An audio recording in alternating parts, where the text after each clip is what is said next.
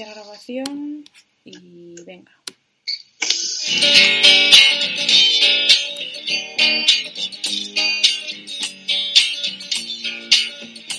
And you measure for wealth by the things you can hold. And you measure for love by the sweet things you're told. And you live in the past of a dream that you're in.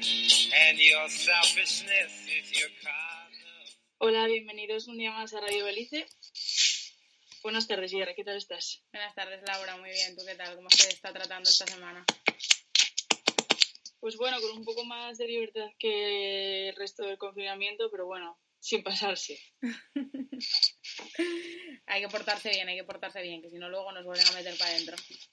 Claro. Bueno, ¿y qué tal? ¿Cómo viste la semana? ¿Algún suceso importante? Bueno, eh, aparte de que aquí en Asturias eso, pasamos a la fase 1, como ya lo comentó Carlos la semana pasada, mm, no, la verdad que nada así a destacar. Lo único bueno hoy que, que ha fallecido Julián Rita. La verdad que un muy gran político. Yo siempre lo valoré mucho porque tanto un lado de la política como el otro, bueno, nunca hay lados, ¿no? Como personas de que, aunque sean ideológicamente totalmente opuestas, lo valoraban mucho porque todo el mundo decía que era un hombre que tenía mucha coherencia. Yo creo que es algo súper necesario en un político que sus ideas concuerden siempre y, siempre deje muy claro cuáles son sus fines, ¿no? Sí, además bastaba con oírle hablar cualquier discurso, entrevista, cosa que vieras de la verdad que se veía que era un hombre muy coherente, muy respetable, la verdad. Tiene, tenía mucho de lo que muy pocos tienen ahora. Sí, yo creo que, que, como decíamos en el programa de los mineros, ser un paisano, o sea, un hombre que se viste por los pies, pues, eh, pues muchas veces no es lo que nos encontramos, ¿no? Y también yo creo que Julián Guita tenía un poco de el otro día veía una entrevista que le hacían eh, en espejo público al líder, al presidente de la comunidad de Andalucía, en el que decía que era un hombre muy pedagógico, Julián Guita. Y la verdad que es verdad, porque yo creo que al, ser maestro, pues eso lo llevas en, un poco en, lo, en, los genes, entre comillas, o bueno, en tu, en tu, en tu ADN personal, ¿no? Y, y la verdad que yo siempre que le escuchaba, pues concuerdes o no con su, con su ideología, con su pensamiento, es coherente y sabe comunicar, que yo creo que es muy importante en un político que sepa comunicar.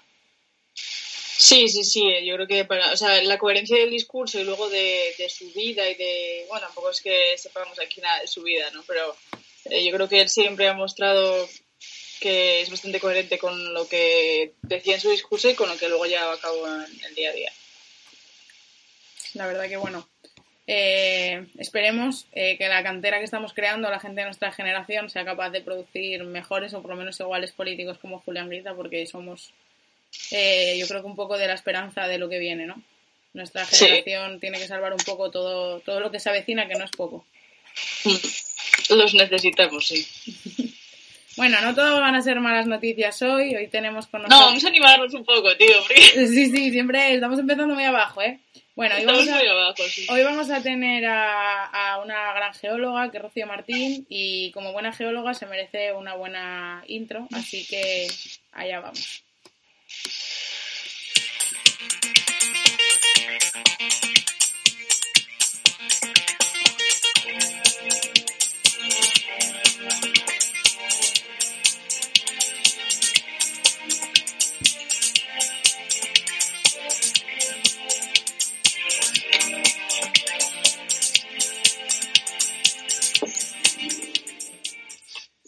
Buenas tardes, Rosy.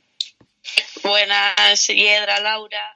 ¿Qué tal? Bueno, ahí tenemos con nosotros a Bien. Rocío, eh, geóloga de Geólogos por el Mundo, que acaba de estar eh, unos meses por Honduras. Y bueno, nos va a contar un poco cómo fue la experiencia. ¿Qué tal, Rocío? ¿Cómo fue la experiencia por allí, la vuelta? ¿Cómo te encuentras aquí ahora en España?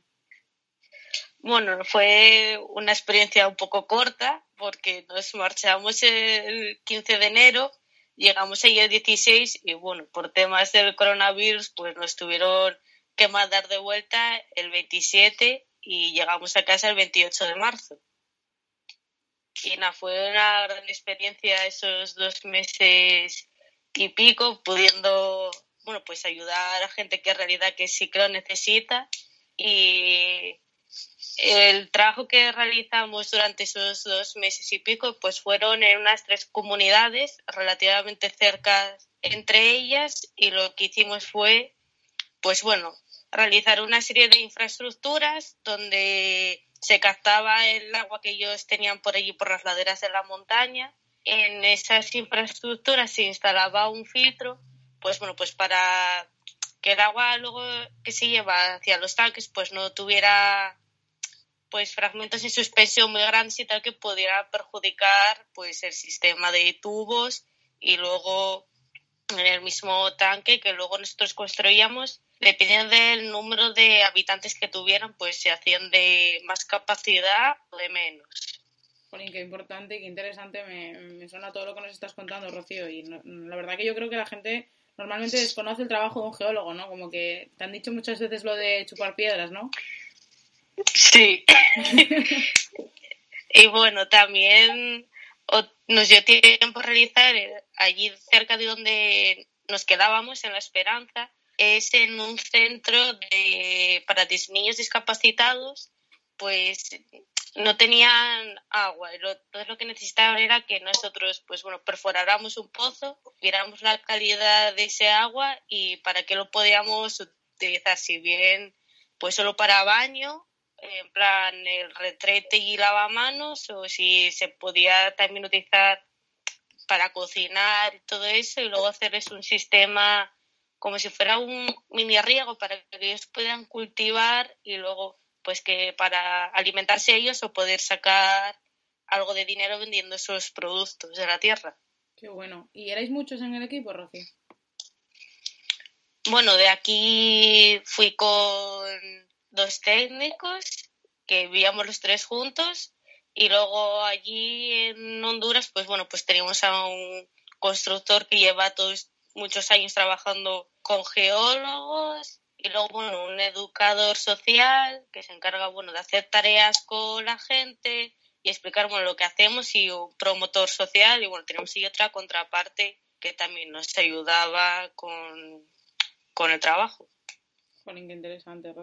¿Y hubo si algún trabajo que te gustase más que otro, que fuese más interesante o que te marcase más? No, para mí los dos, las dos partes que hicimos eh, fueron muy importantes y bueno, ver cómo es la situación de allí, porque por ejemplo, en el centro de discapacitados, eh, la directora profesora nos contaba que bueno, que son un grupo muy marginal y que la gente, es como que se avergüenzan de ellos y como que los tienen en casa y haciendo lo mínimo y tal, porque bueno, porque son una vergüenza porque no son como siete personas normales. O sea que hay ese estigma bastante claro, obviamente, por allí, ¿no? Sí, Claro, hay que tener en cuenta que al final Honduras pues, no es un país ni del primero ni... ¿Cómo lo considerarías tú, Rocío? ¿Del segundo mundo? No, del tercero. Claro. Pero yo la verdad que conozco muy, muy poco sobre Honduras, la verdad, pero eh, no es el típico sitio en el que sí que es verdad que hay zonas que están muy ruralizadas, que que tiene muy pocos medios, pero luego hay, hay alguna gran ciudad o no? Es que no, tengo ni idea, la verdad. O sea, las grandes ciudades son, bueno, Tegucigalpa, la capital, y San Pedro Sula. Y luego, bueno, hay pequeñas ciudades, pues bueno, pues como aquí, ponte como Grau, Pravia, así un poco más grandes, y luego, pues mucho rural. Y luego también el acceso a... Eso no es como aquí que está todo, pues bueno, pues tienes carreteras bien asfaltadas y tal, ¿no? Y tienes asfaltado en plan como lo principal y luego ya el resto, pues bueno, son carreteras de roca, piedra, tierra, barro, que eso cuando llueve es una odisea. Claro, me imagino que tiene que ser súper complicado además la, la, vida allí, la gente allí a, a, qué se dedica, a las aldeas o tienen alguna probabilidad de irse a, a la capital a trabajar. Pues eso depende, hay gente que sí que tiene la oportunidad de ir a la universidad eh, y poder tener unos estudios superiores, pero ahí la gente, bueno, pues se dedica a lo que pueda, a cultivar un poco de ganado y cosas así. Claro, son culturas muy básicas. ¿Y hay, ¿Y hay algo de allí que digas tú, pues, Jolín, esto me gustó más o me gustó menos que hayas visto de la cultura de hondureña? Yo estuve para la parte del, bueno, más de las montañas, por así decir, porque estamos a 1700 metros de altitud. Y bueno, allí es la cultura lenca y lo que más me gustó fue ir a los telares, donde tú podías ver a las señoras lencas y chicas pues tejiendo telas de unos colores impresionantes, súper chillones, que se usan mucho allí. Qué guay. Pues mira, si nos escucha alguien que le interese mucho este tema, hay en Amazon Prime un documental sobre eso, sobre las señoras que de los telares, pero en Bolivia. Que yo creo que deben de usar la misma técnica y, la verdad que es súper interesante. Yo lo recomiendo. Está muy bien el documental, la verdad. Es que yo todas esas cosas, bueno, Rocío también, las manualidades y, todas esas cosas, eh, también yo las disfruto mucho. La verdad que me parecen que es, que es patrimonio mm, súper interesante. ¿Y hay algo más que nos quieras contar de Honduras, Rosy? Porque estoy deseando preguntarte geología de Asturias, pero seguro que nos tienes que contar más cosas. Yo también, la verdad. Bueno, pues que es un país así. Claro, estás acostumbrado de viajar bueno, por España, por Europa, y luego, claro, te metes allí que es otro mundo diferente, otra cultura, y todo lo que te parece así como una selva, porque claro, ves luego plantas que aquí no hay, de repente ves, por ejemplo, unas plantas de piña por ahí y dices tú, ah, mira, así se hacen las piñas. o 20.000 tipos de plátanos y bananas que yo me perdía porque yo decía plátano o banana, pero no, o sea, es otro mundo allí de frutas y de otras cosas. Jolín, qué interesante. Y la verdad que tuvo que ser un choque cultural grande en Honduras. Sí, bastante. Pero bueno, te adaptaste bien, ¿no, Rocío? Rocío es muy, es muy guerrera, así que yo sé que, se adaptó muy bien. Sí. Y había momentos que, bueno, que allí si se iba la luz, pues bueno, pues en casa no tenías agua porque el sistema que teníamos era por bombeo. Entonces, claro, si no hay electricidad, pues no, pues la bomba no funciona. Y cosas así, o de ir a un sitio y claro, allí el agua caliente o sea, no existe porque no hay como aquí sistemas de calderas o tal, sino que es como una cachofa eléctrica y bueno, tú según cómo abres el grifo más o menos, pues sale caliente o no. Entonces, por ejemplo, de ir a un sitio donde nos quedábamos y decir, no, si es que me tuve que duchar con agua fría porque el agua caliente no hay, pero bueno, se agradecía porque había un sitio que había, estábamos en febrero así, había casi 30 grados. Dios. Entonces, y mucha humedad, o sea que se agradecía, pero también hablando yo con una chica eh, de tal, pensaba que nosotros, pues bueno, que teníamos, que el agua caliente salía caliente. Y yo, no, no, si es como aquí el agua es fría, pero luego tenemos una serie de calentadores y tal, pues bueno, que te calientan el agua. Ay, pobre. Claro, es que es otro, es otro mundo. Nosotros tenemos un montón de necesidades creadas que creemos que, que son que es lo normal, que es con lo que vivimos, pero hay una gran parte de este mundo que no tiene agua ni caliente ni corriente muchas veces en su casa y eso no lo, mm. no lo valoramos y no tenemos en cuenta. Jolín Rosy, me parece súper interesante todo lo que nos cuentas, la verdad que la experiencia tuvo que ser increíble, increíble. ¿Repetirías? Sí, tengo unas ganas de volver. ¿Tienes ganas de volver, de verdad? Ah, si esto termina así, bueno, pues para seguir o o conseguir terminar estos proyectos o verlos finalizados y empezar otros o bueno. Claro, tiene que ser un orgullo también ver ahí los proyectos que estás llevando a cabo finalizados. Y una pregunta, la organización con la que fuiste es eh, Geólogos del Mundo, ¿no? Sí. Y que es una organización que, bueno, imagino que funciona, obviamente, a, una serie de proyectos, pero ¿funcionan solamente en América Latina o...? No, depende, por ejemplo, eh, Asturias la sede que, bueno, que tenemos oficinas en la facultad o en el Colegio Oficial de Geólogos, pues bueno, antes sé que estuvo trabajando en El Salvador y luego se pasó a Honduras y creo que, por ejemplo, los de la oficina de Madrid, creo que es, pues sí se van a África, pero se van como un mes, porque bueno, África ya se sabe que como es todo, entonces nada más que van un mes, pero creo que son los de Madrid hay varias oficinas, no por todas las provincias españolas, pero por algunas. Y Honduras lo llevan los Asturias. La verdad que están geniales los proyectos. O sea, me, me flipa la gente, las iniciativas que tiene para ayudar a otras personas que lo necesitan muchísimo más que nosotros. ¿no? Y es increíble, la verdad. Sí, además mm, conocer otras realidades yo creo que siempre viene bien para el crecimiento personal y también pues para mostrarlo al mundo, porque la verdad que que es súper necesario, yo creo. Y, sí, y, luego, por ejemplo, ahí también tienes, porque también allí piden ayuda por otras organizaciones y tal, pero claro, les dicen que sí, que sí, y luego al final, pues no, entonces tienen esa que no se fían mucho hasta que no ven realmente que sí que se va a empezar el proyecto, ya ven que están los materiales y ya decir, bueno, pues empieza la semana que viene, pues hasta ese momento pues tienen cierta desconfianza en que los vayas a dejar tirados y bueno, como que te ríes de ellos. claro, no, no, es que, es que también es gente como que está un poco abandonada a la buena de Dios y, no se cree del todo que las vayas a ayudar, ¿no? claro. ¿Y en la convivencia con ellos cómo era, Rocío? Bien, buena. Lo que nos, nos regalaban muchas naranjas, pasábamos allí a la obra, entonces llegaban con un saco de naranjas y siempre marchábamos como con cuatro naranjas cada uno. Y era en plan que sí, que al final era agradecida de que por fin les ayudaras a que pudieran tener agua, pues bueno, en, en buenas condiciones, que pudieran beber sin enfermar y usar para lavarse y esas cosas. Qué bueno, Rosy, qué bueno, qué guay. La verdad que suena todo muy bien. ¿Y hay algo más que nos quieras contar de, eso para preguntarte luego lo de geología de Asturias, que tengo muchas ganas? No, creo que, es todo.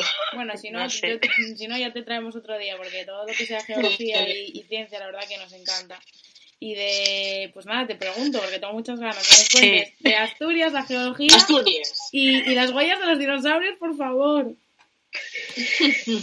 Sí, bueno, pues os voy a contar un poco de geología de Asturias y para que no sea sido muy tosto, pues bueno, lo que más a mí me hace, bueno, más ilusión, lo que más me gusta es el tema de los fósiles y donde, o sea, los fósiles los puedes encontrar, no lo sé en todos los sitios porque tiene que haber ciertas condiciones.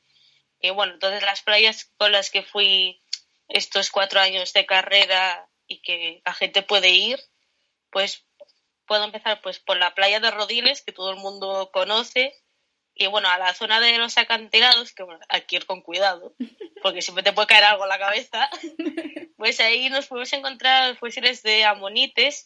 Nada, tú te encuentras eh, una caracola eh, fosilizada que era no sé si, todo el mundo conoce los, los nautilus, estos seres, pues son de ese estilo, pero las, las conchas son diferentes, pero bueno, te encuentras una concha así, pequeña, fosilizada, en las rocas, y bueno, te la puedes llevar y otras veces no, obviamente.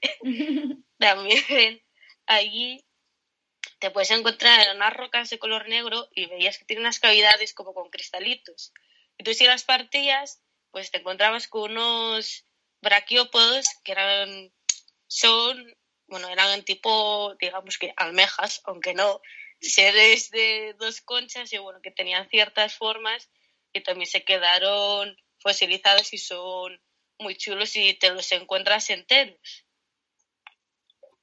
Luego por aquí cerca también tenemos la playa de Arnau, cerca de Aviles y tal, o Sibares, y ahí nos encontramos pues, bueno, los mismos fósiles que son los crinoideos y que son los crinoideos. Pues eh, existen en la actualidad y se llaman lirios de mar. son unas plantitas que crecen en el fondo del mar y lo que te sueles encontrar, pues bueno, son fragmentos de tallos y son muy bonitos porque en el medio parece que tienen como una flor. Qué bonito. Rocío, una cosa para la gente que nos escucha. Si se encuentran eso, lo que tienen que hacer es observarlo y, que, y, irse a su casa, pero con las manos vacías, ¿eh? Sí. Para dejarlo claro, que luego viene la gente a decorar el salón con lo que se encuentra en la playa de nuevo. Y pasa lo que pasa. yo tengo una pregunta, otra pregunta, otra vez, basada en la ignorancia que tengo sobre este tema. Que es, es o sea, quiero decir, este tipo de cosas que nos acabas de comentar, son fósiles que se encuentran porque tienes que excavar un poco o pueden salir al exterior debido a lo que sea, que es que yo estoy súper perdida con esto. O sea, no, no hace falta. Básicamente. Pues, bueno, porque durante todos estos años, pues bueno, como que te entrenan para fijarte muy bien en las rocas. Pero solo con que eches un vistazo y te fijes bien por las rocas del suelo y tal, pues al final lo acabas viendo. O sea, no hay que excavar ni nada, tú simplemente coges una roca, coges otra, miras por el suelo, pues te los vas encontrando y a base de años, pues bueno, ir mirando el suelo, porque siempre vas mirando el suelo, porque te encuentras, pues acabas encontrando unas pedazos de ejemplares que bueno. Qué guay, Rosy. me parece súper ah, es que me flipa esto, de verdad, porque no sé. Es que mm, en realidad eh, todo esto de la. De, iba a decir de la geografía. O sea, imagínate, fantástico. Todo este tema de la geografía. Todo este tema de la geografía otra vez. fantástico. De la geología. Me parece que es súper interesante, la verdad, porque eh, yo creo que la gente no sabe todas las funciones que lleva a cabo un geólogo ¿no? y de lo útil que es realmente. Sí, la gente nada más que se piensa, pues bueno, como decía Hiedra, que chupamos piedras, porque bueno, siempre hay alguna así salada que bueno, que da un poco de gusto, en plan, Uy. pues sí, en, prácticas... Acabas de, confesar, Rocío, que realmente sí chupáis piedras. Sí, a escondidas. Pero bueno, sí, que en realidad que se te, ah, no, es premiando piedras, rocas y tal. Pues no, esto abarca pues un amplio campo pues que te sirve tanto pues para la construcción, para saber que si puedes construir o no, si se te va a caer una ladera encima si excavas o quitas árboles. Luego, pues bueno, gracias a los fósiles se puede saber eh, pues qué ambiente había en ese momento y hace cuántos años. Sí, la verdad que no sé. que, es súper importante en realidad, pero yo creo que es eso, que hay que, no sé, la gente realmente no sabe eso, lo que decía antes, todas las funciones que tenéis. Mm. nosotros en historia, sí, que en prehistoria, nosotros, Laura y yo, no tiramos por, por el, el ramo de la prehistoria ni arqueología, pero sí que está muy mm. vinculada. Y la verdad que, que la Tierra, o sea, siempre que se busca el porqué de las cosas, la geología, la geología y la prehistoria dan muchísimas respuestas. Y yo creo que, que la verdad que conocerla de dónde venimos y, y dónde estamos ahora mismo es, eh, es, una respuesta que te puede dar la geología. Y aparte que me parece también fundamental, ahora que está todo el mundo deseando buscar agua, pues me parece que el, trabajo del geólogo, yo siempre lo digo, que no sé, no sé si va a haber guerras o no, pero las próximas tienen pinta de ser por el agua. Y, y la verdad que el trabajo del geólogo yo creo que es fundamental en ese aspecto. Sí. Bueno, pero sigue con Asturias, porque todavía no hemos tenido suficiente. bueno, luego en la playa de Antromero, que me imagino que mucha gente conozca, pues bueno, si te subes por ahí, tampoco hay acantilados, bueno, es justo a la llegada de la playa, pues te puedes encontrar por ahí pequeñas caracolas fosilizadas, o sea, caracolas de estas, como las que te encuentras por la playa que pones la oreja para, uy, escucho el mar. Pues esas en pequeñín, pues las encuentras fosilizadas y también te encuentras eh, conchas de ostras fosilizadas. Jolín, qué guay. Bueno, yo aquí, Rosy, perdona que te pare. Ahora que viene agosto, que la juventud asturiana va a buscar qué hacer, los que no tengan que trabajar, eh, bueno, y los que tengamos que trabajar tampoco vamos a tener en qué, así que... así que todo Dios a buscar fósiles. Eh, yo creo que es el momento de nuestra vida, gente joven que nos escucha, de ponernos a conocer Asturias de una vez y dejarnos de mirar ofertas para irnos por cuatro duros a Nueva York y, hacer estas rutas que además, pues nada, pues Rocío, chica, mm, en mi equipo, ¿sabes? Nos vamos por ahí y me explicas, porque vamos, súper necesario. Tengo otra cosa que decir, eh, también basada en mi ignorancia sobre el tema. Eh, es que prefiero avisar porque eh, en la playa de Mirón, para, sí.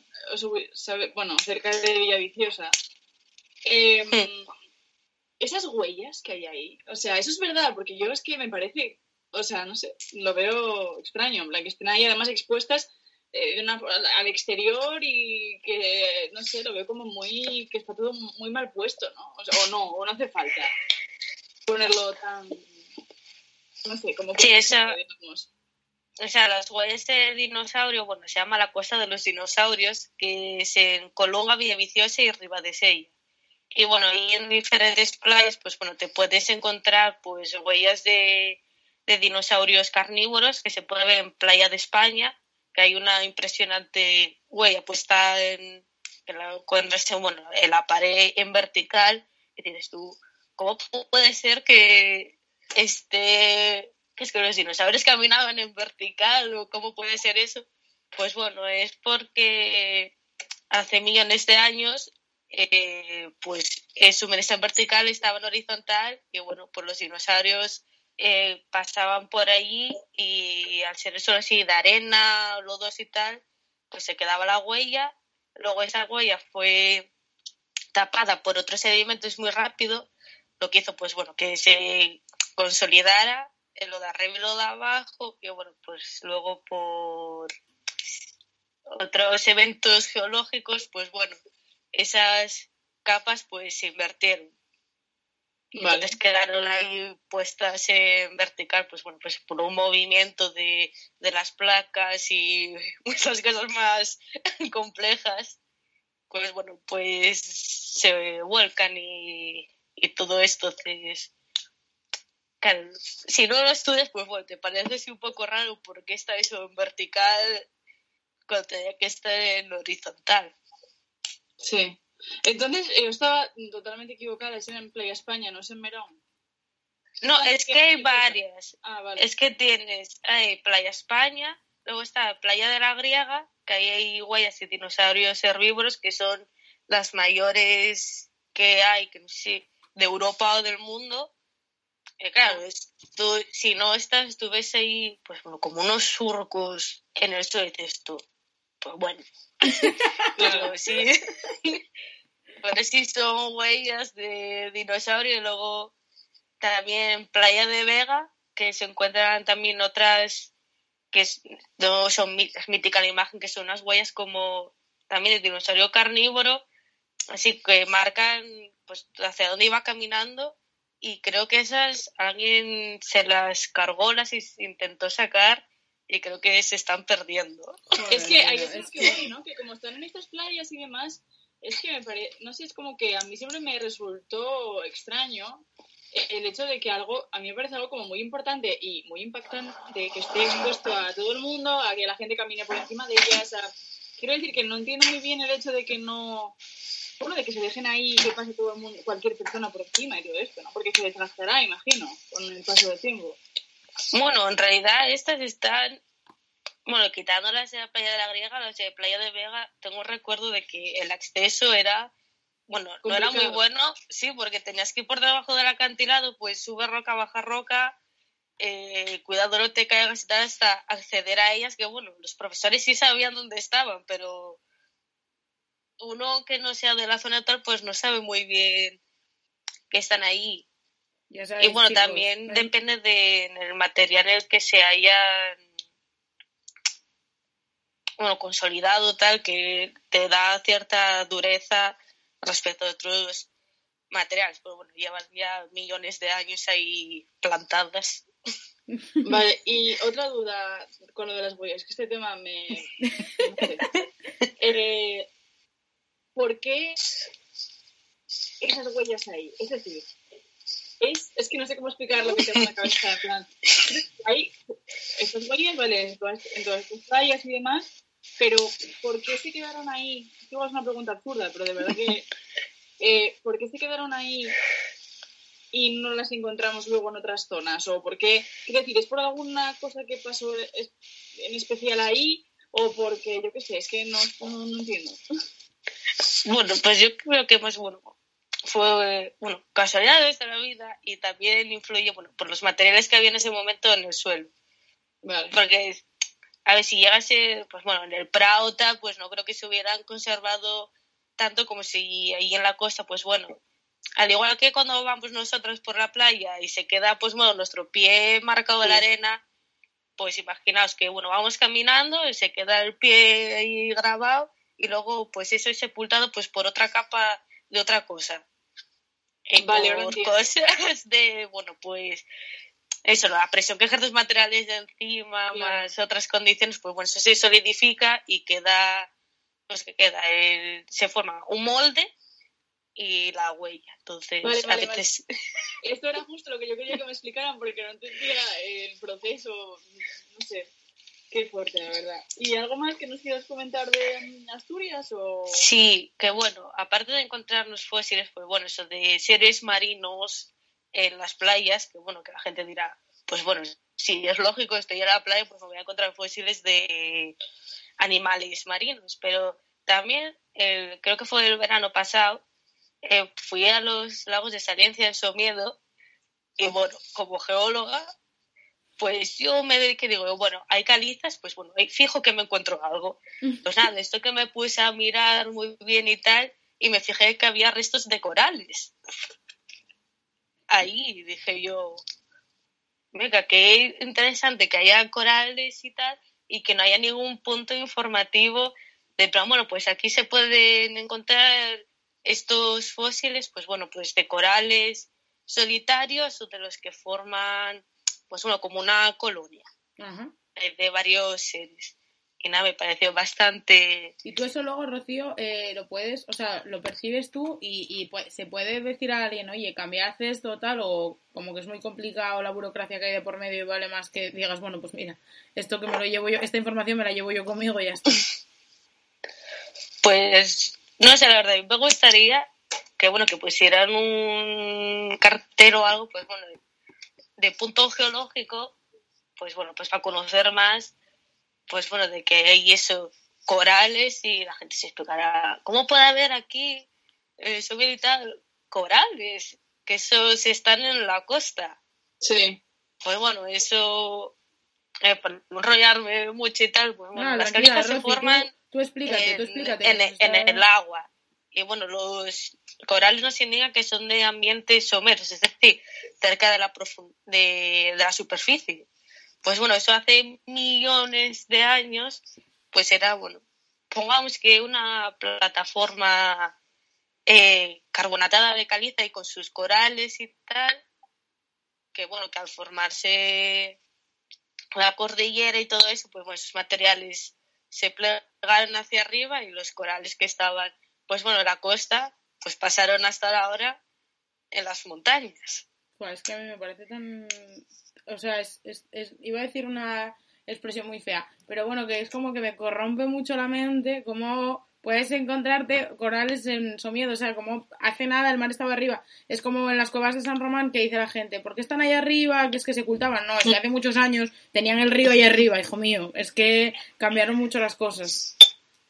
Es que en el Himalaya también pasa eso, de que se encuentran pues fósiles, no sé si de peces o tal, pero sí de ambiente marino. Y dices tú, ¿cómo en el Himalaya puede haber eso? Pues bueno, pues esos materiales estaban, por ejemplo, la India, que se fue moviendo hacia Asia, pues esos materiales que había entre la India y Asia, al chocar, pues se plegaron formando el Himalaya y bueno, los fósiles, pues eso, te los encuentras allí.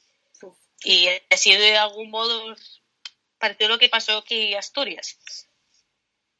Qué interesante. Y es que eso además, lo de las capas se ve mucho en la palaya de Bañugues. A mí me llama mucho la atención, como que se ven muy marcadas las capas de la tierra y de los estratos en Bañugues. A mí me llama mucho la atención, la verdad. Sí, en, algunos sitios sí que es impresionante ver eso, los estratos de diferentes materiales, cómo se ven. En otros sitios, bueno, pues no se ven también, pero donde se consigue ver las capas de materiales que hay de roca y tal, pues es una pasada. ¿Cuál dirías que son los sitios así geológicos que te gustan a ti más o que te parecen más interesantes para la gente que nos escucha, igual no sepa tanto de geología, que te parezcan a ti más interesantes, igual pasamos por ahí mil veces. Para mí, por ejemplo. y igual pasamos por ahí mil veces y no los valoramos como, como importancia que tengan geológica.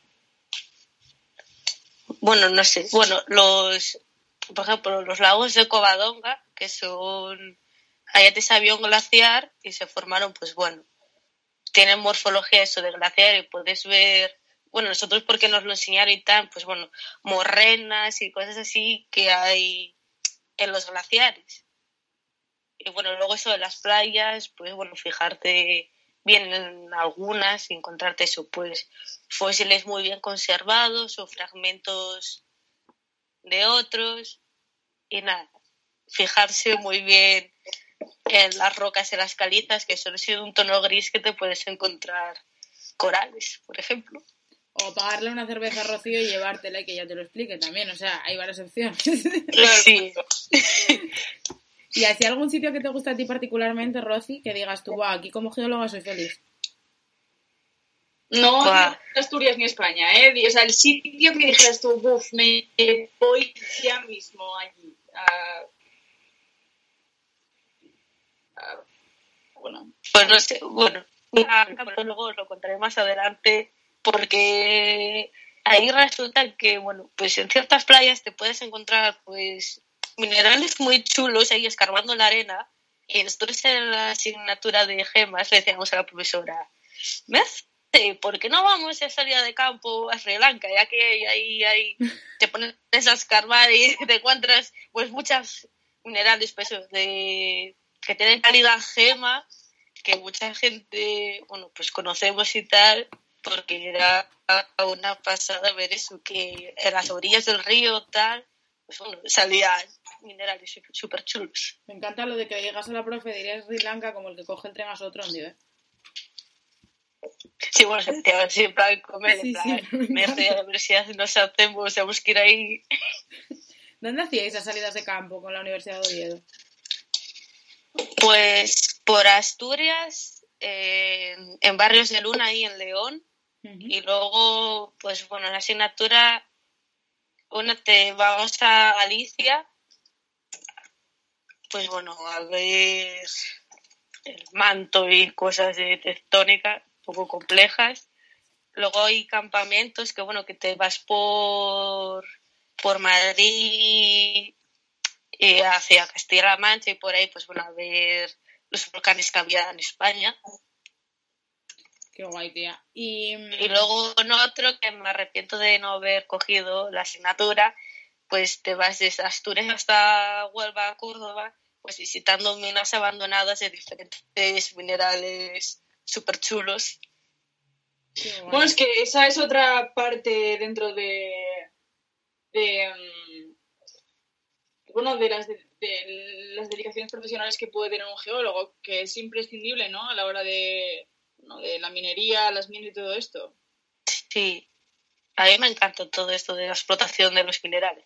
Por una parte es, bueno, te cargas pues medio monte, depende de cómo sea la explotación, pero por otra es, bueno, estoy aquí explotando minerales, pues ya sea pues para hacer los teléfonos móviles, principalmente que llevan una cantidad de minerales para las pilas, principalmente la pasta de dientes, o las joyas. esto de los teléfonos móviles, de los minerales y demás, em, es en África sobre todo, ¿no? Donde se encuentran gran parte de ellos o suelen estar en, en África las explotaciones o en Asia, creo.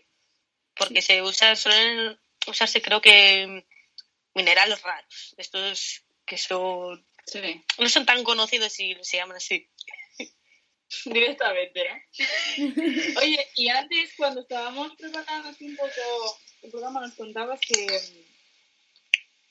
no recuerdo el nombre, la verdad, no tengo yo hoy el día muy lúcido, pero eh, el tema este de la catástrofe que hubo con una empresa de Italia, que no me acuerdo del nombre. Sí, de, de Bayón. Sí. a ver, que lo busco, lo tengo por aquí. Pues sí, fue en Italia en 1963, pues sí, produjo la gran catástrofe con un tsunami vamos a decir, no natural, artificial, vamos a ver. Sí, pues allí en, bueno, Bayón, que era un valle glaciar, pues tenía las buenas características para construir la presa más alta del mundo con 261, con 6 metros de alto y súper estrecha de unos 190 y algo de metros, lo que les permitía acumular mucha agua en un espacio pequeño, digamos. Y bueno, esta super maestría de la ingeniería le costó la vida a más de 2.000 personas en una noche. Y bueno, lo que pasó fue que, bueno, mientras construían la presa y la rellenaban de agua, pues bueno, el agua ejerce presión hacia los lados, bueno, ejerce presión. Entonces, que provocaba que, bueno, que las laderas, si ya eran inestables, pues bueno, pues hacerlas más inestables todavía. Entonces la empresa lo que hizo fue, pues bueno, mandar unos estudios, que se hicieron estudios geológicos y tal. Y bueno, lo que decían era unos geólogos que se podía caer una gran cantidad de, a ver si lo encuentro por aquí, que se podía producir un desprendimiento de 50 millones de metros cúbicos de tierra, o sea, media ladera. Y bueno, y como suele pasar, pues pasaron lo que viene siendo de los estudios y tal, y bueno, cuando ya estaba hecha, pues la empezaron a rellenar de agua. Y bueno, cuando faltaban unos 70 metros para llegar al máximo, se produjo un deslizamiento de un millón de metros cúbicos en 10 minutos. Dios. Y bueno, pues eso, pues bueno, como que les alarmó un poco y bueno, y siguieron haciendo estudios y tal, apareció una super grieta, hicieron unos sondeos para ver, porque había deslizamientos más antiguos y tal, pues bueno, los sondeos fueron un fracaso, no, no llegaron a donde tenían que llegar y bueno, entonces, haciendo todo eso, pues bueno, viendo que se podía, pues bueno, caer la derecha, decidieron hacer un túnel bypass, que bueno, que era, pues si se caía, pues sacar el agua por otro lado. Pero ¿qué pasó? Que ese túnel se obstruyó y llegada la fecha, pues bueno, debido pues eso a como era el terreno más el agua ejerciendo presión y tal, provocó que por la noche, mientras la gente dormía y se veía un partido de fútbol, pues se cayeron, se vinieron abajo los 50 millones de, de metros cúbicos, se vino media ladera abajo, cayó en el agua y bueno, esto es como si tiras un melón en una bañera. Ya. Sí, pues claro, el agua se subió verticalmente varios metros. Entonces, claro, agua que subió, pues tiene que bajar. ¿Y qué pasa? Que media presa está ocupada por los sedimentos de deslizamiento. Pues esa agua cayó, se fue tanto en retroceso y hacia adelante saltó, lo que provocó que la presa, bueno, eso, tema de la presa, una altura estimada respecto a la de unos 100 metros, es decir, unos 360 metros respecto al fondo. Dios, bueno. Oye, eh, bueno, y el valle, al ser tan estrecho, lo que hizo fue rollo embudo. El agua se canalizó por allí a gran velocidad, una masa entera, y claro, que al llegar al final, tanta agua, tanta velocidad, pues no podía girar y seguir el surco, digamos, del río, sino que se fue contra el pueblo que estaba justo enfrente de la presa. Y se borró del mapa instantáneamente el pueblo, bueno, un caos, la, los bomberos no querían, o sea, los bomberos que iban a ayudar o, o gente tal, no querían porque era aterrador ver, ver eso. Bueno, y otra catástrofe bueno, no es exactamente lo mismo y obviamente no es a tan, gran escala, pero me acabo de acordar y haciendo referencia al programa del, del sábado pasado de series y demás, en la última temporada de The Crown, vemos que en el 66, en Aberfam, en, en Gales, en Inglaterra, mm. eh, está la, bueno, sucede la catástrofe, que bueno, se llama la catástrofe de Aberfam, que es esa mina que que se causó por la acumulación de, agua en las rocas y la piedra caliza o algo de esto, Y, bueno, se cargó la vida de, no sé si fueron 150 personas o algo así, y también es algo, no sé, es muy heavy, ¿verdad? Todo esto. Y no sé, es que me acabo de acordar justo ahora por eso, porque en la última temporada sale.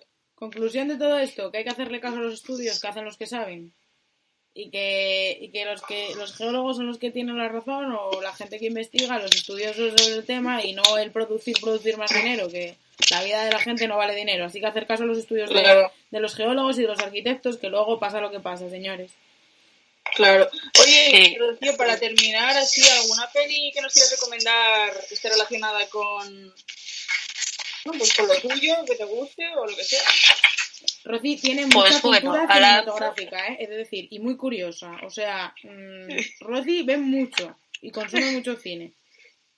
Sí. Pues bueno, hablando así de... Son unas pelis noruegas. La primera de ellas se llama La Ola. Y bueno, está...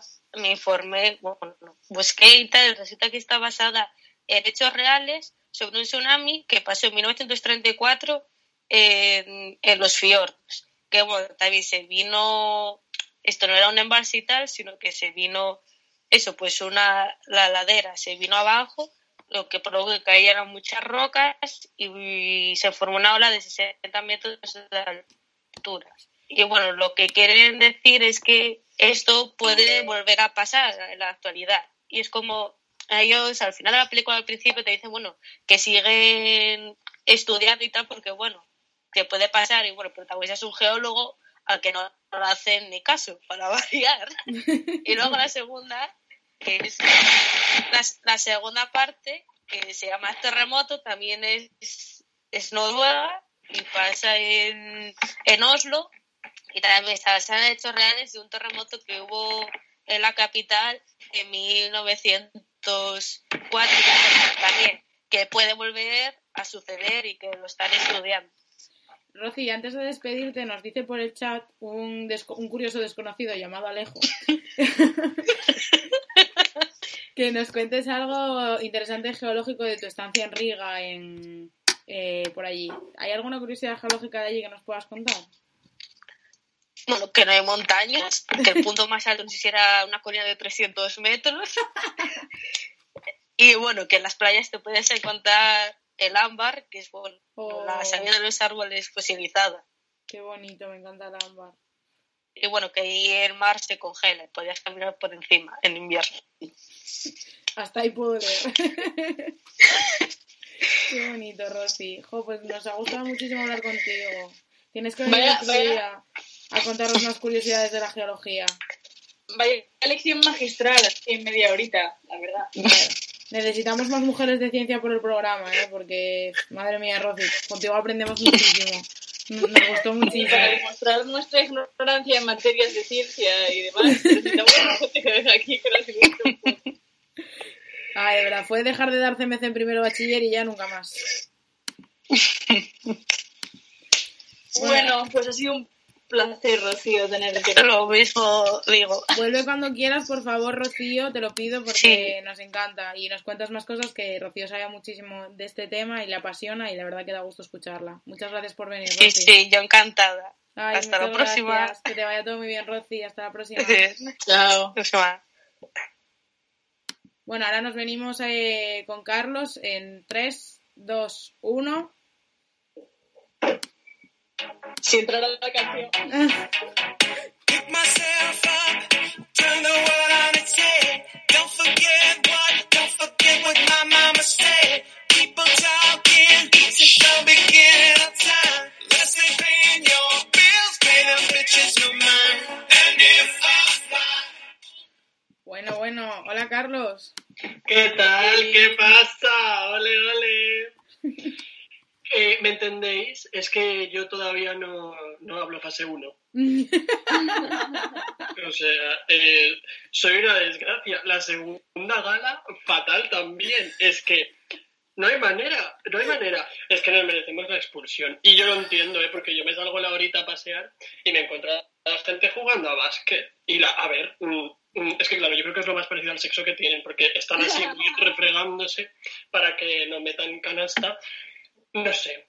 En fin, que nos merecemos la fase cero. Bueno, ahora igual tenemos repesca y nos hacen la fase 0,5 esta, que no acabo de entender bien, porque mm, en Twitter lo resumían como, mm, si implica gastar dinero, sí que puedes hacerlo. Si no implica gastar dinero, no puedes hacerlo. O sea, si implica contribuir al capitalismo, entonces sí. No lo sé, ¿eh? yo eh, lo he creído un poquito así por encima, pero vaya, que todo, es que esta semana todo disgustos. O sea, eh, se me ha desconfigurado el algoritmo de Twitter, porque no me paran de salir cosas de fútbol sin ser yo nada de eso. Mm, no entiendo, no entiendo. resulta que mi lavadora es una diosa y cuando centrifuga hace la danza de la lluvia, porque las últimas cuatro lavadoras que se han puesto en mi casa eh, han sido terribles. O sea, han sido iniciar el ciclo de lavado, pero da igual de que pongas, prelavado rápido, eco, 40, 90 grados, es igual. Que las nubes dicen, no mi ciela. Llega el cumulonimbus y dice, hostia, qué ganas de ver, qué bien aquí eh, esta manzanita con tanta ropa tendida. Pero bueno, en fin, no sé, eh, ya mi vida es un fracaso constante, así que ya nos hemos hecho callo. ¿Qué vamos a hacer?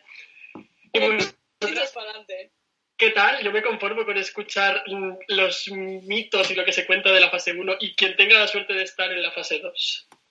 Ah, no, espera, es el lunes. Eso ya no, eso no. A ver, hay gente que lleva en fase 4 desde el principio, pero bueno, ya, quiero decir.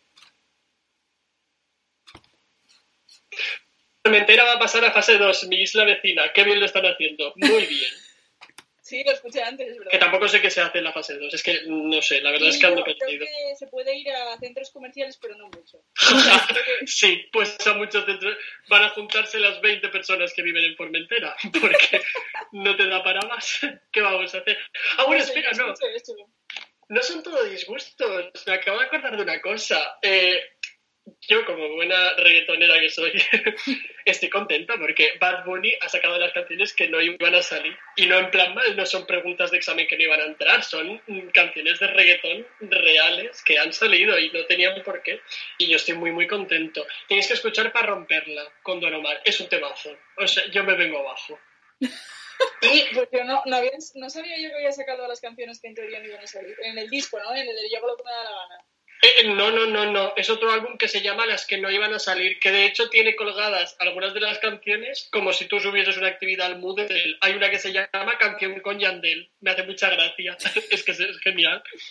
Eh, ah, sí. Normalmente eh, me quejo a Patrick Jordan. Esta vez voy a utilizar mi voz en los medios y mi gran influencia para pedir a Spotify que vuelva a poner Zafaera en- en su plataforma porque la han retirado. Y no, no me parece bien.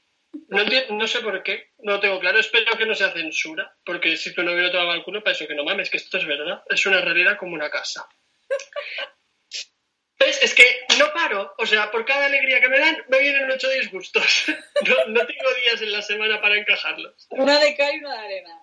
No, no, es que ese no, no, porque son ocho de arena. Iba Y a mí no me salen Iba a echar un comentario ahora mismo que me ha autocensurado. Fíjate lo que te estoy diciendo. Uf, que para- Adelante, para que. Laura se no, autocensure, no, no. malo. No, no, que sí, dímelo. A ver, a mí las cosas a la cara, no seas falsa. No, no, si no es sobre ti, no es sobre, no es sobre ti. No, ah, no, no, pues que- bueno. Hazlo, ¿qué me ibas a hacer? Me ibas a criticar el reggaetón. no, era sobre la frase una de cal y una de arena. Da igual, da igual, da igual. Mira, ahora mismo yo creo que tenemos menos cuatro oyentes. Soy Joder, Da tío. sí, da igual, da igual, da igual. Es que soy eh, Windows Phone, no me entero de nada, ¿eh? Iba a hacer una analogía con cierto partido. Da igual, da igual, Ah, entiendo. da igual, da igual, da igual. Bueno. da igual, seguid, por favor. Que me voy, que me voy, no preocuparse. Eh, ¿Qué ha comentado esta gente en la semana? Pues ah, yo, la gente ya está empezando a brotar, brotar de brote psicótico. Y eh, se comentaba en Twitter la posibilidad de que Samantha Vallejo, la señora esta de Masterchef, pues que no fuese cocinera. ¿Cuál es la prueba? Que si la buscas en Google nunca sale cocinando, solo salen fotos suyas promocionando cosas. Y han montado, bueno, pues un tinglao de mm, información y teorías conspiranoicas de que esta señora no es cocinera ni tiene la empresa de catering, que solo es pues mm, una imagen que yo me he descojonado, os lo recomiendo, os lo tenéis que mirar. Ah, mire, espera, espera, mira, ya que estoy comentando Masterchef, que es que, claro, se ha ido liando, eh, vamos a comentar Sarai, que seguro que la habéis escuchado, que es la señora que presentó el, el- la paloma esta con salsa romescu. No sé quién es. ¿No habéis visto el vídeo? Sí, hombre, Bueno, hay una señora que fue a Masterchef, bueno, una chica realmente, y presentó una paloma muerta tal cual, pero con plumas y con todo, con una salsa al jurado. O sea, es que era de, a mí me dio mal rollo. Sí. A ver, esto no ha pasado esta semana. Voy con retraso, no me matéis, perdón. Pero bueno, con más, más retraso llega la Renfe y aquí estamos. Em, bueno, que... A ver, la cuestión es que Sarai presentó a la paloma esta... es que no sé cómo explicarlo. Presentó a la paloma esta y bueno, se lió la de Dios porque los jueces de Masterchef pues le dijeron de todo. Que en parte es razonable y en parte no. Porque resulta, es que aquí empezó a salir toda la movida que fue el casting de Masterchef, por lo que cuenta Sarai, el que contactó con ella, que ella no se presentó al concurso. porque esta mujer es trans, entonces la llamaron como para dar visibilidad y toda la pesca.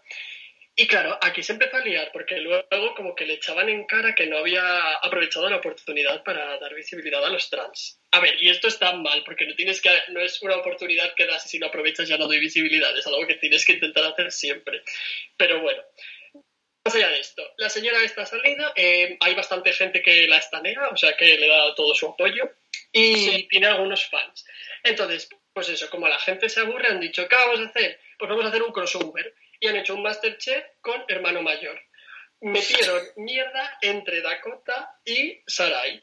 ¿Qué pasó? Que llegó, bueno, llegó Sarai subiendo un vídeo que empezaba con varios insultos como perra del infierno, drogadicta, agresiva, borracha, friki y alguna alusión tonta superviviente, sí. Y, y, acababa con algo así como que eres una reventada, no sé qué. Bueno, total, que empezaba la movida. ¿Y yo qué hice como la buena marujita que soy? Pues irme para el Instagram de Dakota, porque dije, esta señora contesta, te digo yo que contesta, ya verás. Efectivamente, llega Dakota y lo es que me, me, encantó, porque llega y lo primero que dices, buenas, pero no un buenas cualquiera, es un buenas como, como quien llega al SEPE y no sabe qué está haciendo, ¿sabes? Fue buenísimo. Vale, y yo pensé, bueno, mm, parece que, que llega de buen rollo. Ahora, te digo, la curva de la mala leche de esta señora hizo como la curva del coronavirus sin cuarentena. Sube y sube y sube y sube y va para arriba. Es que no paró, no paró, no paró. Porque, o sea, fue de manera exponencial. Porque pasó del buenas a me está insultando una trabajadora social de mis cojones y me cago en su puta madre siete veces me cago. Y yo, bueno, hostia. Yo, bueno, bueno, bueno. Total, pues mm, eso, se caga un poquito en ella, reiteró un par de veces que, tenía el colon bien cargado. y para acabar la llama fea, que yo, ojo, a mí este insulto me encanta. Me encanta porque es que fea me parece un insulto tan elegante. Es que nadie, mm, o sea, no se puede combatir, no te pueden decir nada. O sea, te vacilan por internet, fea. Te gritan algo de fiesta, venga, tira, fea. Te encuentras con un manifestante del barrio de Salamanca, fea y mala en este caso, porque se puede ser fea y se puede ser mala. Es verdad.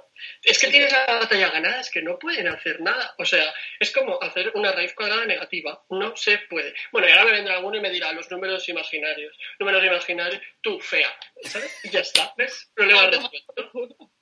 Bueno, eh, que me voy, coño, que con entre el déficit de atención y todas las movidas que tengo en la cabeza, bueno, pues eso, contestó Dakota y yo bien barujita, otra vez al Instagram de Sarai, pero nada, había silencio. Y claro, pues yo mm, a punto de escribirle un, un DM a Mark Zuckerberg Chocho, arreglame la plataforma que no me está llegando el contenido. No sé qué pasa en Instagram España.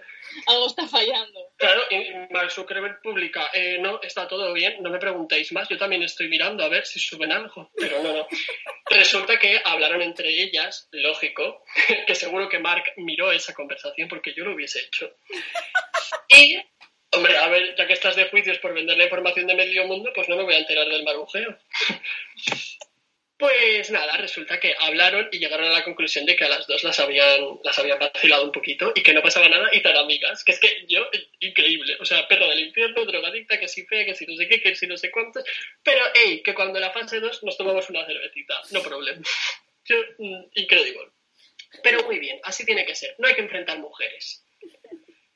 Ah, mira, ya que, y, que estoy con Instagram, voy a seguir, voy a seguir porque me acaba, es que mm, tengo, el, de verdad, tengo el guion por aquí, pero me ha saltado un pop-up del adblock y me he hecho la picha un lío. Que, que, iba con Instagram y resulta que Marina Yers la ha vuelto a liar. Esta vez es un icono del anarquismo, porque subió un vídeo de 20 segundos explicando pues, que ella no entendía que porque teníamos un gobierno y que ella no iba a obedecer a nadie. Eh, Carlos, para la bien, no escucha y no sabe no, está claro. ¿Que qué? Perdón, Yedra, que la cobertura no. La gente que nos... A ver, que no nos está fallando de momento, ¿eh? La gente que... nos... La gente que nos escucha y no sabe quién es Marina Yers, explícales. A ver, Marina Yers es una... Buf, una fea que, que, bueno, pues tiene muchos seguidores en Instagram, que yo no sé de dónde los ha sacado, y bueno, es lo que viene siendo una influencer mal. En plan, influencer regu no, no le acaba de salir del todo bien porque sus consejos, entre otros, son, por ejemplo, no beber agua porque el agua no hidrata o cosas por el estilo. Sí, sí, Pero sí. esa sí. gente existe realmente, es increíble. Yo, mm, eh, ¿eres tonta? ¿Te gusta ser tonta? O sea, yo quiero ganar dinero diciéndole a la gente que no beba agua. ¿Qué hago? ¿Qué tengo que hacer? ¿Con quién tengo que contactar? Con María Pierce. Es que a mí me dan ganas de preguntarle si está bien, si necesita algo. O sea, es que mm, yo la veo muy perdida, la veo como, como Paula, cuando se intentó escapar con, con Jan en física o química. Allá por la temporada 3, diría yo, más o menos. En fin. Eh, continuamos porque, a ver, eh, influencers tóxicos hay como mm, personajes de Mario Casas en todo el mundo. O sea, es que voy a acabar haciéndote daño. En fin. En fin, resulta que hay una señora que yo no conocía, pero tiene el tic de damos por hecho que es influencer. Que yo creo que la siguen su tía, sus padres y su perro, pero Twitter dice que eso, que es famosa. Bueno, pues esta señora se ha hecho famosa porque ha publicado un tweet que pone: Yo no pienso ponerme ninguna vacuna y espero que no intenten obligarme. Y claro, yo así, sediento de marujeo, entro a su perfil y leo la biografía. Enamorada de la vida. Eh, enamorada de la vida, chucho, pues disfruta porque con los anticuerpos que tienes no te puede quedar mucha. Las cosas como son. Yo, en fin, es que cada semana a mí me sorprenden con algo nuevo. Quitando a Camarón, además, o sea, increíble. Esa gente. Sí, sí, sí, sí, es que me hacen unas cosas. En fin. Eh, bueno, creo que ya estoy con el mundo del famoseo porque esta gente tiene el sistema vascular regulinchis y se ve que no les riega del todo bien por ahí arriba. Ahora me paso con la gente que no les riega bien por ahí arriba, pero del sector político, que me gusta, me gusta. A ver, esta semana es verdad que voy un poquito flojo por eso de que se me ha desconfigurado el algoritmo, porque es que de verdad que me ha estado saliendo a tope de fútbol y que si la liga y que ha vuelto el fútbol en Alemania y yo, que a mí me da igual, que yo Pero quiero las movidas del Congreso. es que todo el mundo pensaba que no iba a haber fútbol, entonces ahora va a haber, y es que le sale a todo el mundo. Yo creo que le sale hasta a mi abuela el pronto que va a volver el fútbol. Es que la Ya, pero ¿qué hago? loca. Es que yo ya le he dado a la opción de no me interesa. Yo ya no sé qué, qué decirle. Que da igual, que el fútbol está en todo el mundo, que es una enfermedad, y te lo digo como persona eh, socia del Oviedo desde pequeña. Es una enfermedad, la gente la padece, la sufre, se engancha. No, yo no, yo soy inmune. A mí Yo no me también. pasa. Yo soy muy inmune. Que no pasa nada, ¿eh? Que podéis ver fútbol, pero Twitter, por favor. Es que no sé quién es el propietario de Twitter para hacerle un llamamiento también, que me está gustando a mí esto. ¿No es también de Mark Zuckerberg? Como No, yo, no, no, no. todavía no. Todavía no. No, porque cuando mm, petan Instagram, WhatsApp y todo esto a la vez, Twitter siempre está ahí, la pobre, aguantando como puede. Es como el señor este que, no me acuerdo de su nombre, el que aguantaba el mundo. Ah, bueno, no sé. Sí, sí, A- sí, sí. ¿Atlas? Ah, el dios, vale, sí. Bueno, eh, pues eso, Twitter es esta persona, pero en forma de red social tóxica. en fin, vamos para allá. Bueno, resulta, lo primero que me encontré relacionado con el fútbol. Eh, Florentino Pérez, que es el exdirector del, del Real Madrid, bueno, pues eh, ahora es un propietario de bastantes residencias privadas en Madrid y obviamente va a tener problemas por las cuestiones de medicalización Uy, uy, uy, uy, que han Carlos, habido ahora con esto del coronavirus. Carlos, Carlos, Carlos. ¡Ay! Me fui a Moscú. Te Sí, dejé sí. sin menú. Sí, sí, tranquilo. Eh, y me dejaste con la sopa fría. Vuelvo a empezar desde Florentino Pérez con las residencias de ancianos. Bueno, resumen. Tócate la figa que este señor, después de haber privatizado todas las residencias de ancianos, ha solicitado am, ayudas al gobierno porque, bueno, pues no le está yendo de- del todo bien ahora mismo y está generando deuda. Y yo, pues, me tengo que enfadar, la verdad. Pero bueno, esta noticia ha sido la primera de esta mañana y ya me he despertado enfadado. Pero bajo un poquito más, hago un poquito de scroll down y me la encuentro. A mi niña. Mi niña que sabemos todos quién es. Ida. Isabelita. Ida se llama, así la tienen en Twitter, de sus siglas. Ida de Isabel Díaz Ah, Ayuso. Y Isabelita. me encanta porque yo llego y pues es la... Digo, a ver, ¿qué ha pasado hoy? Las siete noticias de hoy. Estoy empezando a pensar seriamente que esta señora es de los Kulen y que no duerme, porque a mí no me da tiempo a enterarme de todo lo que, le- de todo lo que hace y todo lo que está pasando.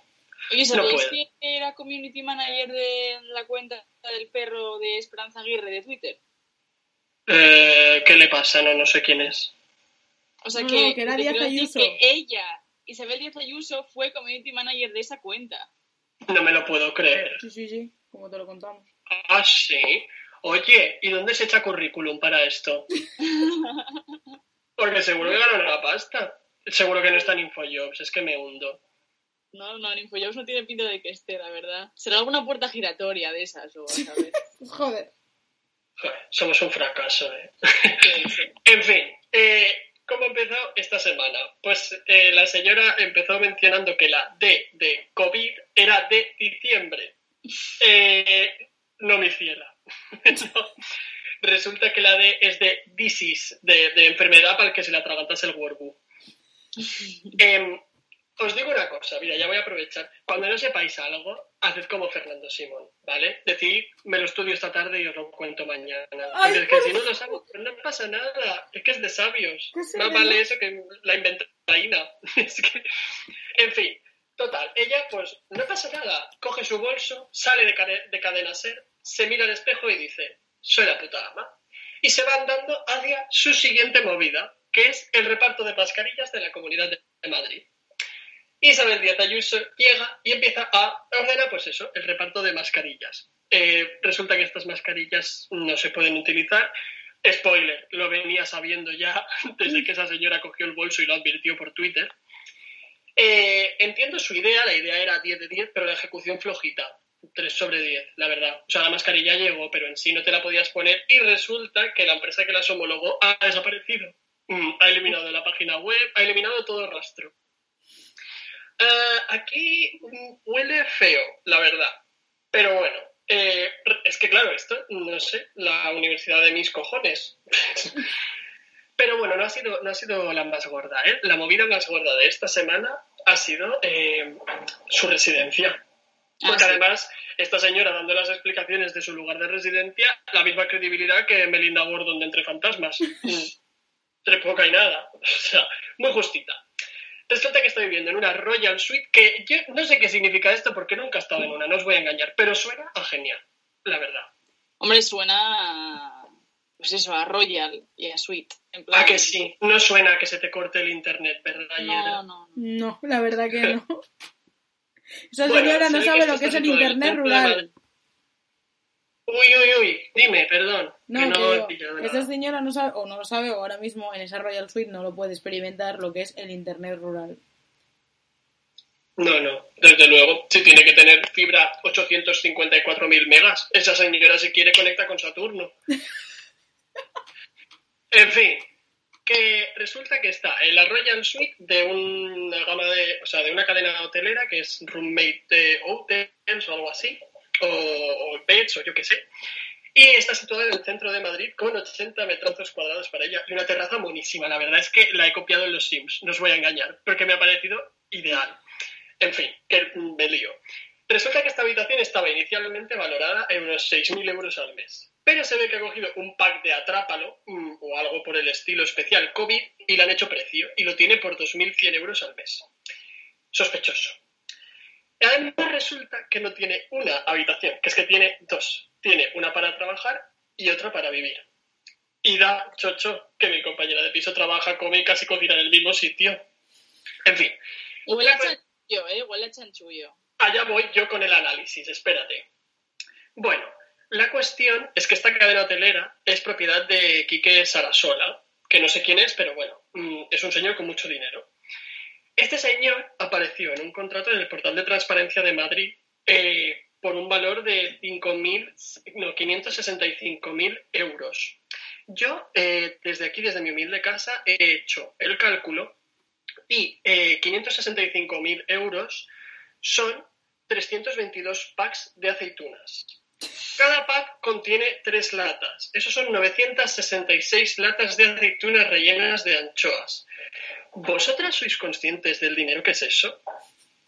Es mucho dinero. Ah, Yo puedo vivir al menos los próximos tres años de mi vida, no más, los próximos cuatro o cinco años de mi vida con este dinero en aceitunas.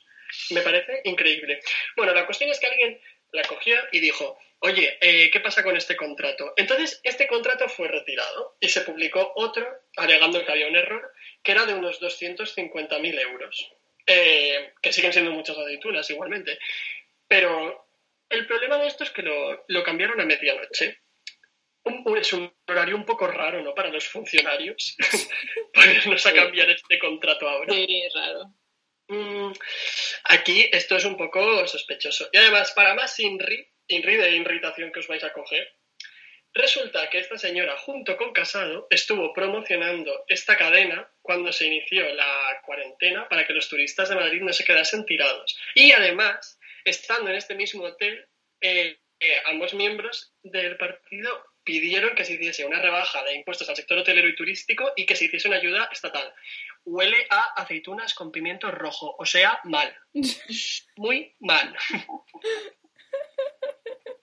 Huele, huele, a- huele turbio. Huele- Esto, las, cosas, las cosas como son. Mira, ya ves, es que me sale solo como hilo. Estamos en Madrid, pues ¿qué ha pasado en Madrid?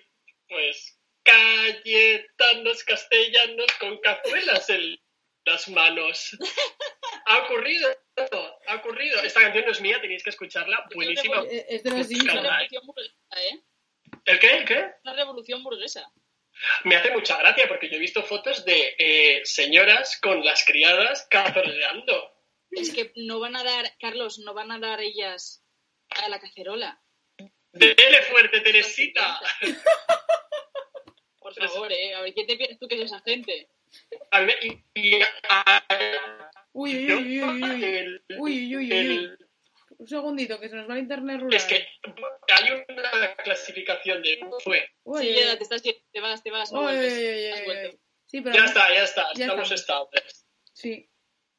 Vale, eh, yo he visto cosas en estas protestas que me hacen mucha gracia. Primero, he visto los cayetanos motorizados, porque hay un señor que iba por ahí con una... Esa cosa que se pone la gente con dinero en los pies y tira para adelante, ¿sabéis lo que es? Sí. Lo que- es que no sé cómo se llama esto, porque ni me he planteado comprármelo, yo soy- voy de metro. Pues uno de estos con una superbandera de España, que este es el Cayetano motorizado. Luego, eh, he visto una señora que me encanta decir que el coronavirus no existe, que es una invención que ella quiere volver a dar clases.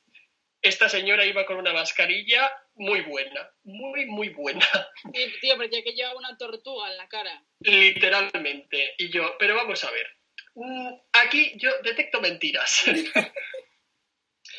Eh, bueno, he visto también a gente aporrear cosas con palos de golf. Palos de golf. Que yo saco las cucharas de aluminio. Y da gracias. Y de hecho tenemos cuatro contadas en el, en el piso. Una para mí y una por si nos visita alguien. Esta gente no, esta gente tira de palo de golf, no. O sea, increíble. Nunca los amos gritaron tan fuerte que querían libertad. Es que mm, no entendí. Que estamos hablando del barrio con más ingresos de España. Bitch. ¿Qué me estás contando? En fin. Vosotros sois los únicos que pensáis que si esto pasase, ya no voy a decir Vallecas, en un pueblo de, mm, de España, ¿faltaría tiempo para que llegase la policía o solo lo pienso yo? Es el debate, eso, se está hablando un montón de eso, de comparar lo que si pasara en otros sitios, si la policía reaccionaría de diferente. Eh, yo, bueno, igual es un comentario un poco heavy, pero mm, la policía reaccionaría igual, porque, spoiler, la policía protege la clase alta. Eh, pero bueno, esto es en mi humilde opinión. ¿eh? Sí, no sé, es complicada la situación porque está claro que, obviamente, no sé, yo no he visto ningún vídeo, he visto imágenes y tal, pero vamos, que sí que están ahí protestando y demás. Creo que no se ha armado todavía ninguna gorda, ¿no? Bueno, bueno, mm, te tengo yo que pasar a ti videos. Ah, pues sí, sí, porque ya tengo que solamente vi fotos y tal. Entonces, bueno, de momento yo pensaba que estaba bastante tranquilo, pero... Yo no veía una concentración tan grande desde la última gira de DJ Marta. Te lo digo. Eh, bueno, me- que acabo que ya me queda muy poquito de revuelo. Eh, salió Parda por el impuesto de Podemos a las grandes Sí. fortunas. Que, mm, a ver, eh, te digo una cosita. Si tienes un patrimonio de más de un millón de euros, si te quitan 20.000 euros y no puedes vivir, mm, algo estás haciendo mal. En fin. Pero bueno, aquí no me voy a meter porque es que me parece algo súper básico. No, ya, ya lo- tranquilo, que ya lo, ya lo digo yo porque esto lo voy a decir. Si te quitan 20.000 euros y no puedes vivir, a ver quiénes eran los que vivían por encima de sus posibilidades. Prosigue. Ya, ¡Bitch! Eh, bueno, eh, han pedido también la dimisión de Garzón porque tachó al sector turístico de estacional y precario. Y yo me quedé así, sentada en la silla y dije, ¿qué ha pasado? ¿Pero qué ha dicho mal? No entiendo. no entendí nada yo, pero si es verdad va por estaciones. Esto es como el pack de expansión de los Sims. Cuando llega verano llega turismo, cuando llega el invierno llega la nieve, llega el turismo. Ok, estaciones, lo entendemos todos. Y precario, sí, precario. Joder, en Ibiza hay gente viviendo a lo mejor 20 personas en una casa porque no se pueden permitir nada por el problema de la vivienda y porque les pagan la basura. Y bueno, ya aunque haya que fichar, no hablemos de los horarios, porque mm, ficha, pero quédate un ratito más que tienes que limpiar. En fin, esto por un lado, y por el otro, eh, la Yoli, la, ministra de Trabajo, que también me cae muy bien, ha enviado muchas inspecciones al, campo, ¿vale? Para detectar, pues eso, eh, posibles explotaciones, etc. Y ojo, eh, hoy han habido, creo que han sido dos detenciones de personas que tenían a migrantes de Rumanía que resulta que vivían hacinados como compartiendo habitación seis personas por habitación, eh, durmiendo en el suelo, cobraban 5.50 a la hora cuando cobraban y trabajaban 12 horas al día sin vacaciones ni día libre, ni descansos ni leches. Y bueno, pues los mm, todos los empresarios del sector agrario estaban súper cabreados y pidiendo la dimisión y yo, pero vamos a ver, si te enfada que te vayan a hacer una inspección de trabajo, mm, es que ya te estás retratando. Claro, claro, sí, sí. Eso se coge, se coge muy rápido, todas esas cosas. Al final, cuando. Aceitunas de pimiento. Sí, sí, sí. Huele, mal.